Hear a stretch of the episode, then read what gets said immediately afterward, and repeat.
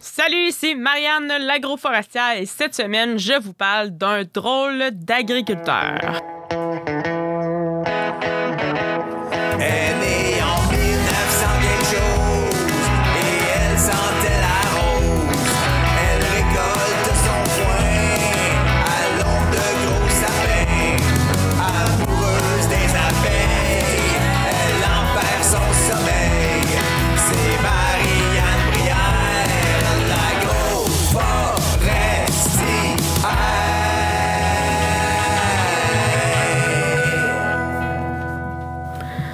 Cette semaine, la personne dont je veux te parler, c'est un certain Jeremy Clarkson. Si, euh, jamais tu n'as pas ni Amazon Prime et que tu n'as pas euh, écouté ou, plutôt regardé l'émission euh, qui s'appelle Clarkson Farms, je te la recommande chaudement.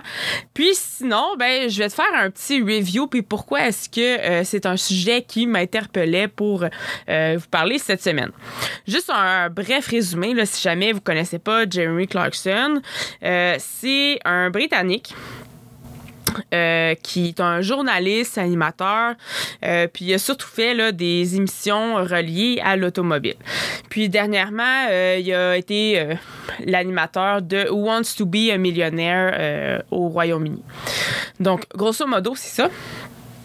Puis en 2019, en- ce monsieur-là, en fait, euh, possède euh, un terrain, une ferme agricole, où est-ce qu'il il y a des, semences qui sont faites. Puis c'est, grand, sa ferme. euh, jamais vous allez vous écouter l'émission, vous allez voir. Puis il n'y a pas tant de spoilers dans quoi je vais vous parler. Je vous allez voir, je vais faire un parallèle avec ma propre expérience un petit peu plus tard. Donc, euh, grosso modo, c'est ça, Jeremy Clarkson, il y a une ferme qui l'exploite pas lui-même, évidemment, parce qu'il est journaliste, animateur à la télé, voyage, etc. Il a engagé euh, un agriculteur pour s'occuper de sa ferme. Puis en 2019, ce qui est arrivé, c'est que cet agriculteur-là euh, souhaitait prendre sa retraite, ce qu'il a fait. Ça fait en sorte que, ben là, Jeremy Clarkson n'avait plus personne pour s'occuper de sa ferme. Donc, il s'est dit, très naïvement, ah, ben, moi, je vais le faire. Donc, le parallèle ici que je veux faire, c'est que souvent, les gens qui sont pas dans le domaine agricole, ils ont absolument aucune idée de c'est quoi faire de l'agriculture, à quel point c'est difficile de se partir en affaires dans le milieu agricole. C'est difficile de se partir en affaires, point, mais de se partir en affaires dans le milieu agricole, euh, c'est une autre paire de manches. Euh, donc, bref, grosso modo, naïvement, il se dit que euh, lui va s'en occuper. Donc là, il y a, il y a un jeune homme qui s'appelle Caleb dans l'émission, puis euh, qui travaillait déjà avec le, monsieur l'agriculteur qui est parti à la retraite. Donc, Jamie Clarkson l'a rembauché. Et je vous conseille fortement d'écouter cette émission-là si vous ne l'avez pas faite parce que la dynamique entre ces deux-là, elle est excellente. C'est du bonbon à regarder. Le- les deux n'ont pas la langue dans sa poche, donc c'est. C'est vraiment excellent, là, j'adore ça. C'est une télé-réalité, donc c'est pas. C'est vraiment une télé-réalité. Puis, donc, ce monsieur-là, dans, dans cette aventure-là, très naïvement. euh, puis vient le temps, bon, il n'y a pas de machinerie, donc vient le temps d'aller s'acheter le premier tracteur. Et c'est un monsieur qui a de l'ego. Jeremy Clarkson, c'est un monsieur qui, a des moyens financiers, c'est un monsieur avec de l'ego, qui aime les belles voitures, tout ça, donc il n'allait pas s'acheter n'importe quoi comme tracteur. Donc, on, le voit, il fait les les, magasins, entre guillemets, les des, des, fait des, concessionnaires, fait une cour, euh, pas à scrap, mais euh, bon, euh, c'est des vieux, vieux tracteurs, là, clairement pas adaptés pour qu'est-ce qu'il qu'il a besoin de faire parce qu'il y a quand même une grande superficie à faire. S'achète un beau tracteur Lamborghini, si je me trompe pas, et je crois que je ne me trompe pas. Puis là, il arrive tout fier avec son tracteur. Puis le tracteur, il est énorme. Énorme, énorme. Ça n'a aucun sens. C'est beaucoup trop gros pour ce qu'il y a à faire. Même s'il y a quand même des grandes terres, besoin d'une bonne puissance, d'avoir un bon tracteur. Mais ce qu'il a acheté, c'est démesuré. Là. Puis il arrive pour le mettre dans son garage et le tracteur ne rentre pas. Donc, ça, c'est le genre de- d'erreur qu'on fait comme débutant. C'est le genre d'erreur que, que moi je fais. C'est le genre d'erreur que je pense que tout le monde qui commence dans le domaine fait. J'ai de l'expérience en agriculture. Ça fait quand même presque 10 ans que je suis dans ce domaine-là. Je finis mon bac en agronomie, mais je pars de from scratch. J'ai pas mon père était pas agriculteur, mon père est mon partenaire d'affaires. Donc moi, je suis pas une relève agricole, je suis de je suis une agricultrice de première génération.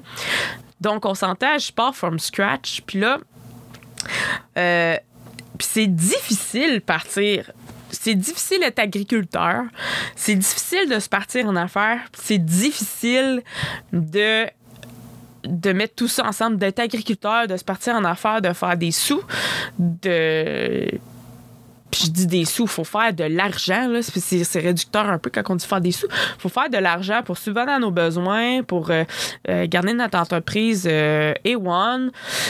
Euh, puis moi, c'est ça, j'ai pas hérité de rien. Puis je dis pas que, les, que tout le monde hérite de leurs parents, tout le monde leur fait des cadeaux. C'est pas ça. C'est juste que euh, quand on a des parents qui sont agriculteurs, il y a quand même un savoir qu'ils sont capables de transmettre à leurs enfants qui souhaitent continuer dans le domaine. Donc, euh, donc là, c'est ça. J'ai été pigé pour un quota de sirop d'érable et tout ça. Puis, bon, faut choisir nos évaporateurs, faut construire la cabane, faut. Tout est à faire, on part de rien. Puis je faisais beaucoup, je me retrouvais beaucoup dans l'émission de Jeremy Clarkson parce que il fait des trucs et c'est complètement c'est déraisonnable. Mais euh, pour vous donner des exemples qu'il fait, puis je, comprends, je comprends ce qu'il fait, puis je comprends que quand tu sais pas ce que tu fais, tu t'en fais des erreurs, puis tu vas en faire. Puis je, puis nous, mon père et moi, on en fait, puis on va en faire, puis on va continuer d'en faire.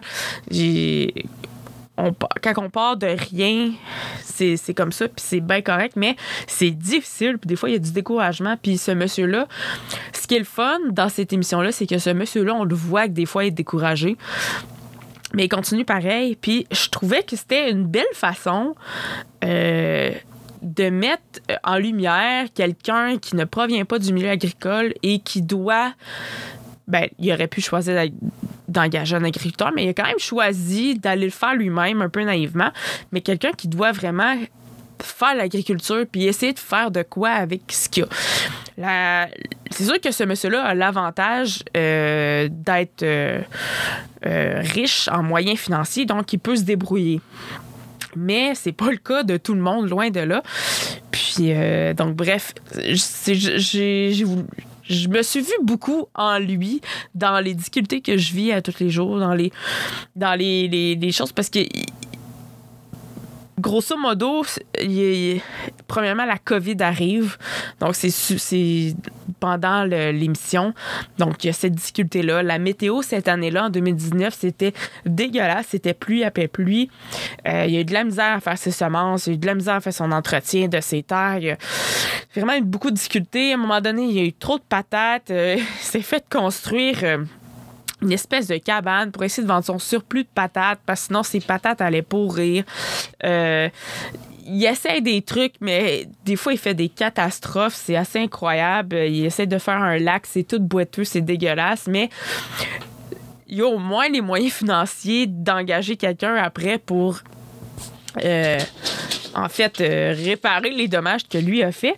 Mais il essaie des choses très naïvement, puis c'est drôle à voir. C'est une série très légère, mais que je crois que les gens qui euh, commencent euh, leur entreprise, ou même ceux qui commencent pas, ça, même, ça peut leur rappeler des souvenirs de quand ils ont commencé. Donc,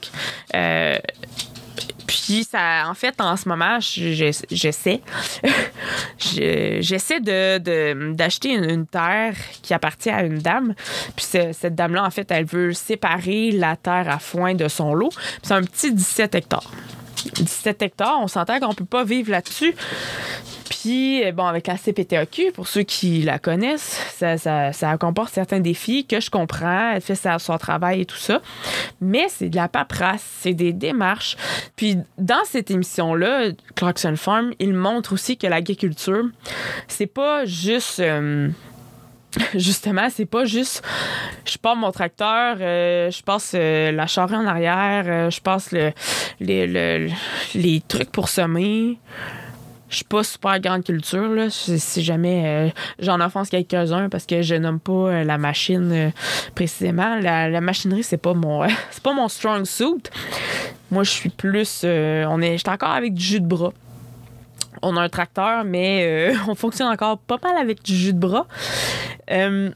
Donc, ce que, où est-ce que je m'en allais avec ça? Donc, bref, oui, c'est ça. Donc, on le voit que c'est de la paperasse, on le voit que c'est, beaucoup de travail administratif et tout ça. Fait que j'ai trouvé ça super intéressant, cette émission-là. Euh, je vous la conseille fortement. Puis en plus, probablement que vous avez Amazon Prime à la maison. Fait que vous avez accès au. C'est un Netflix, mais de Amazon, là. Donc, vous avez probablement accès à cette, euh, cette émission-là. Puis, sinon, euh, une autre émission que j'ai écoutée dernièrement, c'est sur Netflix, et là, ça s'appelle The Biggest Little Farm. Puis, dans cette émission-là aussi, je me retrouvais énormément parce que c'est un petit peu le modèle de ferme que je cherche à développer. Ça ressemble à ça.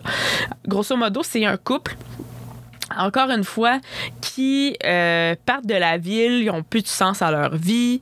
Puis là, ils, rêvent d'un grand terrain à faire. Ils cultivent de tout pratiquement, là, tout, presque tout ce qui est possible. Ils ont pratiquement tous les, les animaux possibles. Pardon, j'ai eu un petit hoquet. Puis, à chaque, à chaque étape que ça commence à bien aller, il y a tout le temps quelque chose qui, qui tourne mal. Par exemple, bon, ils ont. euh, il y a des coyotes qui rôdent euh, autour de leur, de leur ferme qui mangent leurs poules. Parfait. Ils achètent des chiens. Euh, des chiens de garde pour euh, justement aider à garder le bétail puis qu'ils soient pas attaqués par des coyotes. Puis eux ont une, philosoph- une philosophie très. euh, on est en harmonie avec la nature et tout ça. Puis ça c'est, le fun à voir parce qu'ils cherchent tout le temps un peu des solutions de la nature pour aller contre la nature. donc, en gros, il y a une- ils ont comme des, À un moment donné, ils ont des petites marmottes, puis qui mangent toutes les racines de leur- leur- leurs arbres fruitiers et tout ça.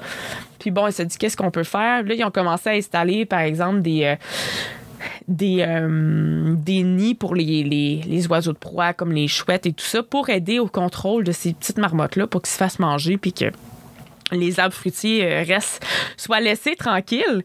Puis, donc, ils essayent tout le temps d'aller chercher une solution de la nature pour aller contre la, la nature qui leur nuit. Par exemple, aussi, il a un moment donné, il y a des escargots partout. C'est intense. Il y a des escargots sur tous les fruits dans, leur, euh, dans leur arbre. C'est assez impressionnant. Puis là, ils se disent, bon, ils veulent pas utiliser de pesticides parce qu'il y a- il tellement de d'escargots. À un moment donné, ils mettent des pesticides, on n'en reviendra juste pas. Puis, ben, en réfléchissant, ils se sont rendus compte, ben, pourrait utiliser les poules. Donc là, ils mettent le- les poules dans leur, leur euh, la section, ce qu'on les a et tout ça. Puis là, les poules, ils s'occupent. euh, des escargots. Donc, il y a toujours dit, bon, les chiens de garde s'occupent des poules, les poules mangent les escargots, les chouettes mangent les, les genres de, de marmottes. Euh, parce que je pense qu'ils sont, sont en Californie aux États-Unis, ceux-là, je me trompe pas, j'en ai écouté plusieurs.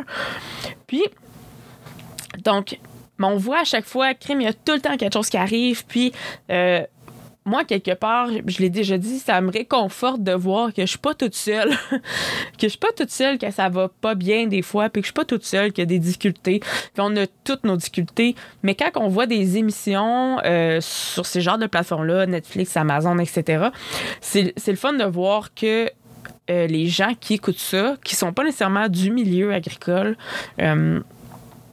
ben ils voient un peu notre réalité. Puis je trouve ça plate parce qu'au Québec, on n'a pas ce genre d'émission-là. Tu bon, on a L'amour est dans le pré ou euh, La famille est dans le pré, tout ça. Peut-être, j'ai pas écouté La famille dans, est dans le pré en toute transparence. Je sais pas si- qu'est-ce que c'est quoi l'histoire entre guillemets qui est racontée dans cette émission-là. Mais ce serait le fun au Québec de voir la, la vraie réalité des agriculteurs. Puis oui, il y a des émissions effectivement sur. euh, sur, euh, bon, il y avait euh, Terre d'asphalte récemment, il y avait les émissions au niveau des, de la santé mentale, ça, il y en a, mais on raconte rarement l'histoire d'un agriculteur en, live, si on veut, de suivre, suivre son histoire de mois après mois, euh, peut-être pas année après année, parce que bon, ça engage des coûts assez impressionnants, là, une production. Quoique, maintenant, avec les appareils euh, euh, super performants, les caméras et tout ça, il est possible de faire quelque chose de très bien sans avoir une grosse équipe de production. Mais ce serait cool au Québec d'avoir quelque chose du genre.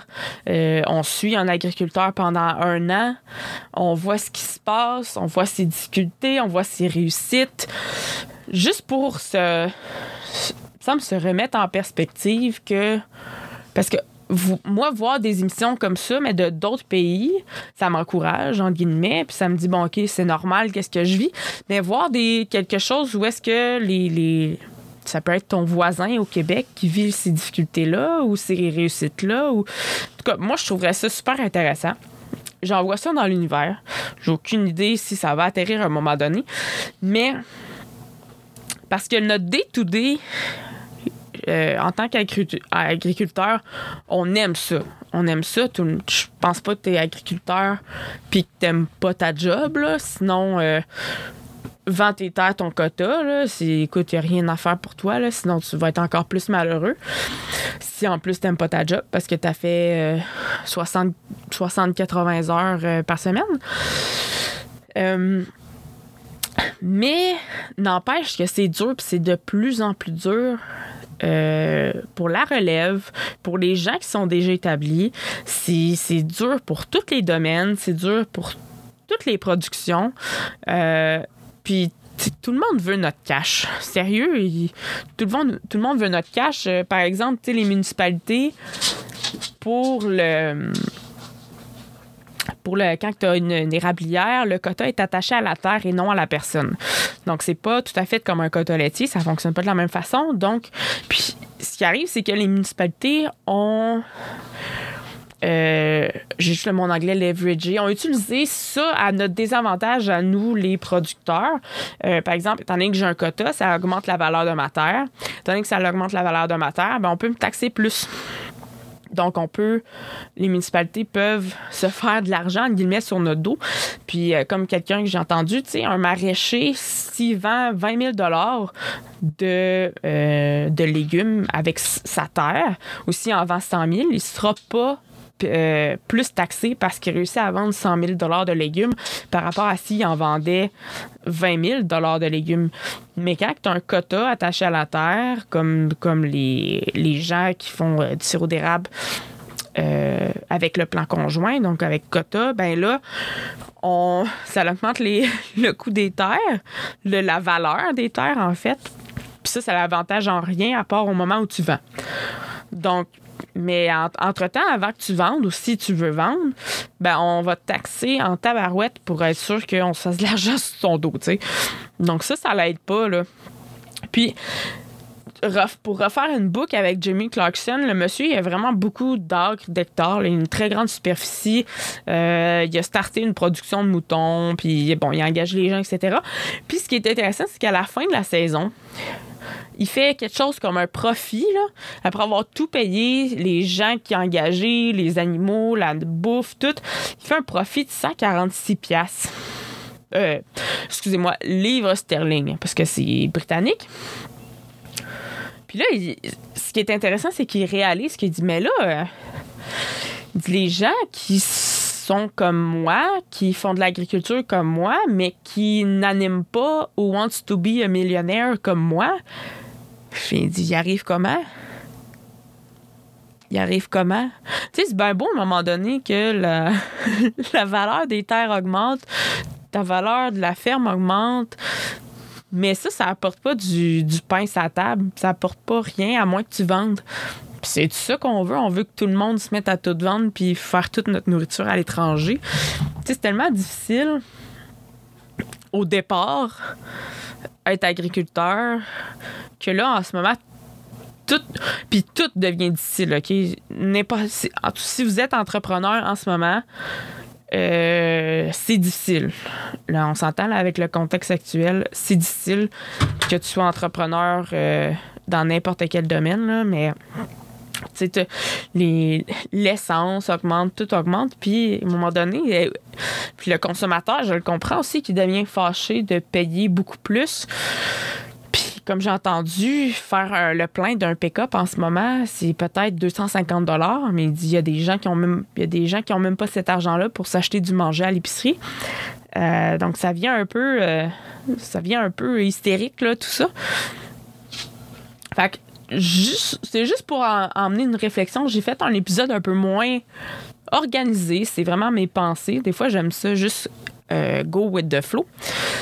Mais où est-ce où est-ce qu'on veut s'en aller là comme en tant que société en tant que je sais qu'il y a beaucoup de gens des agriculteurs qui écoutent les podcasts agricoles beaucoup de gens du milieu qu'est-ce que juste apporter là je réfléchis tout haut puis j'ai pas pas toutes les solutions mais je trouve ça vraiment dommage que c'est en train d'arriver avec notre milieu agroalimentaire comme là cette semaine. C'est sûr qu'en podcast, on essaie toujours de faire un peu de l'intemporel, comme aime bien dire notre ami Christian, mais euh, dernièrement, vous pourrez le regarder, les Olimel a fait le choix de réduire son achat de, de porc du Québec. Euh, ça, ça va impacter beaucoup les, euh, les producteurs indépendants. Puis ça va... Donc, ces producteurs-là, en fait, ils seront plus des entrepreneurs, ils vont être des... des puis là, je dénigre personne, là. C'est vraiment pas le point. Ils vont être des, euh, entre guillemets, des. Des, des de cochons, là. Puis j'ai, été une gardeuse de cochons, là. Donc, euh, prenez-le vraiment pas mal. C'est, une critique du système, c'est une critique de notre société. C'est, c'est pas une critique des gens. Donc, si vous travaillez pour un intégrateur, ne le prenez pas mal. Vous faites votre travail, vous mettez du pain sur la table comme vous pouvez euh, pour votre famille. Mais euh, c'est ça, c'est vraiment plate pour les producteurs indépendants parce qu'ils perdent. Ils, ont- ils vont avoir le choix de soit fermer ou de se faire intégrer. Puis là, ils perdent du contrôle, euh, beaucoup de contrôle sur la manière dont ils souhaitent faire les choses.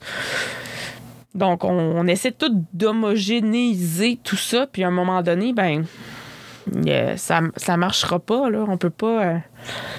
On- ça peut pas être juste Bill Gates, comme aux États-Unis, qui achète toutes les fermes, puis on met ça tout ensemble, puis. Faut, pour qu'un pour qu'un système agroalimentaire, selon moi, fonctionne bien, faut que faut pas que les gens fonctionnent tous de la même façon parce que s'il y a une façon qui marche plus bien, ben l'autre elle peut fonctionner. Faut qu'il y ait des indépendants, oui, des intégrateurs, mais il faut qu'on ait un peu de tout puis on, perd de ça, puis moi en tant que jeune agricultrice, je trouve ça inquiétant pour le, le futur. J'adore mon métier. J'adore démarrer mon entreprise. J'a- J'adore tout ce que je fais. Mais euh, je trouve ça dur. Je trouve ça dur. Puis je pense qu'en tant qu'agriculteur, puis même, si je suis très jeune, là, j'ai pas tant Ça fait pas si longtemps que ça que je suis euh, en agriculture, puis je trouve ça difficile. Donc, j'imagine pas des gens ça fait 30 ans, quoique des fois, après 30 ans, tu es établi, il y a des choses qui tournent, mais tu vas tout le temps avoir des difficultés de toute façon.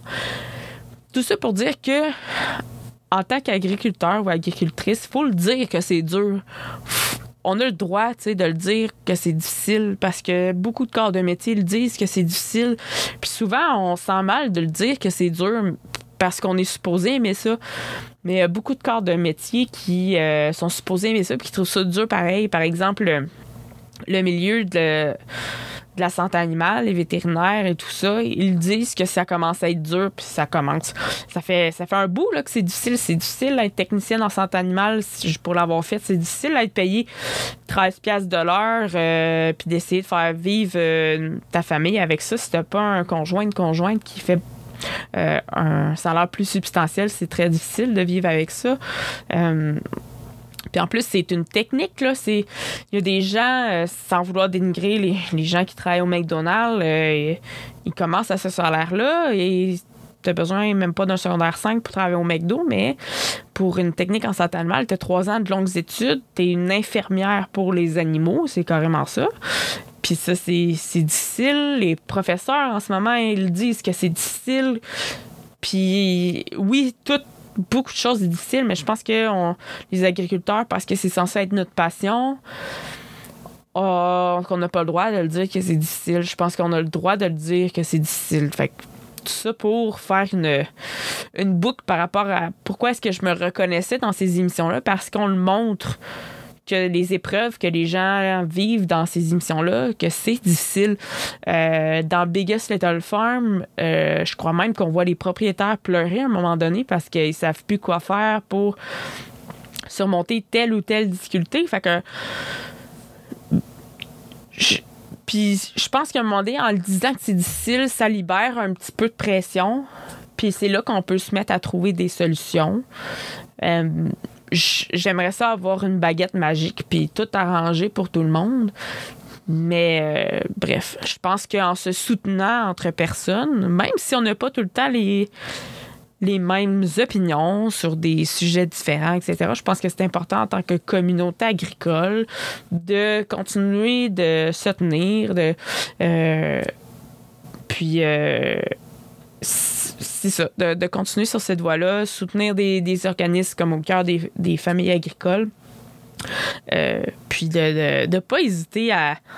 Dites-le quand vous passez. Si vous êtes euh, conjoint, conjointe, puis que euh, votre conjoint conjointe travaille à l'extérieur, ce que je veux dire, puis que vous n'avez pas passé une belle journée, c'est pas parce que vous travaillez à la maison que vous êtes obligé d'avoir passé une belle journée. Ça se peut que le tracteur est brisé, que la souffleuse est brisée, que, que le chauffage de tel bâtiment est brisé, qu'il y a manqué d'électricité pendant la traite, que qu'il y ait une tempête de neige, euh, qu'il y ait des ours qui ont rentré dans, dans vos ruches, que le- les, vos vignes ont gelé. Fait c'est pas parce qu'on travaille à la maison que nécessairement facile. On a le droit de le dire. Puis je pense que c'est pas parce qu'on n'est pas dans un bureau ou euh, avec d'autres humains constamment que c'est nécessairement plus facile. Donc, euh, moi, je vous invite vraiment beaucoup à regarder les émissions que je vous ai suggérées si jamais vous ne les avez pas euh, regardées. Puis c'est pas un on se compare, on se console, c'est vraiment pas ça du tout. C'est que. Puis on en parle beaucoup. euh, on aime, les êtres humains aiment ça, se reconnaître à travers les livres, à travers, dans les personnages des livres, dans les personnages à la télé. Donc, c'est ça, ça met en, lumière des gens en- et l'agriculture. Donc, ça nous permet en fait de nous reconnaître. euh, puis de, de- se transposer dans ces situations-là. Puis c'est toujours intéressant, selon moi. Donc, euh, ça fait un peu le tour de ce que je voulais vous parler aujourd'hui. C'est un épisode un peu plus freestyle. J'essaie des choses. euh, des fois, c'est plus stagé, des fois, c'est plus scripté, des fois, euh, je sais exactement où est-ce que je m'en vais. Mais là, aujourd'hui, pas de notes, rien, freestyle. Puis, donc, j'espère que vous avez apprécié. Puis, si jamais vous n'êtes pas encore abonné au podcast agricole, puis vous nous écoutez, ben, je sais pas que vous attendez, abonnez-vous. Euh, Suivez-nous sur la page des podcasts agricoles du Québec sur Facebook. Euh, C'est un pour euh, être au courant de des aventures, de ce qui se passe, savoir savoir des petits trucs behind the scenes. Donc, c'était tout. J'espère que vous avez apprécié l'épisode. Puis, je vais le redire. Si vous trouvez ça tough, votre job des journées, vous avez le droit de le dire. Vous avez le droit. Donc, on se redit à dans deux semaines. Puis sur ce, soyez bons puis soyez sages. Salut!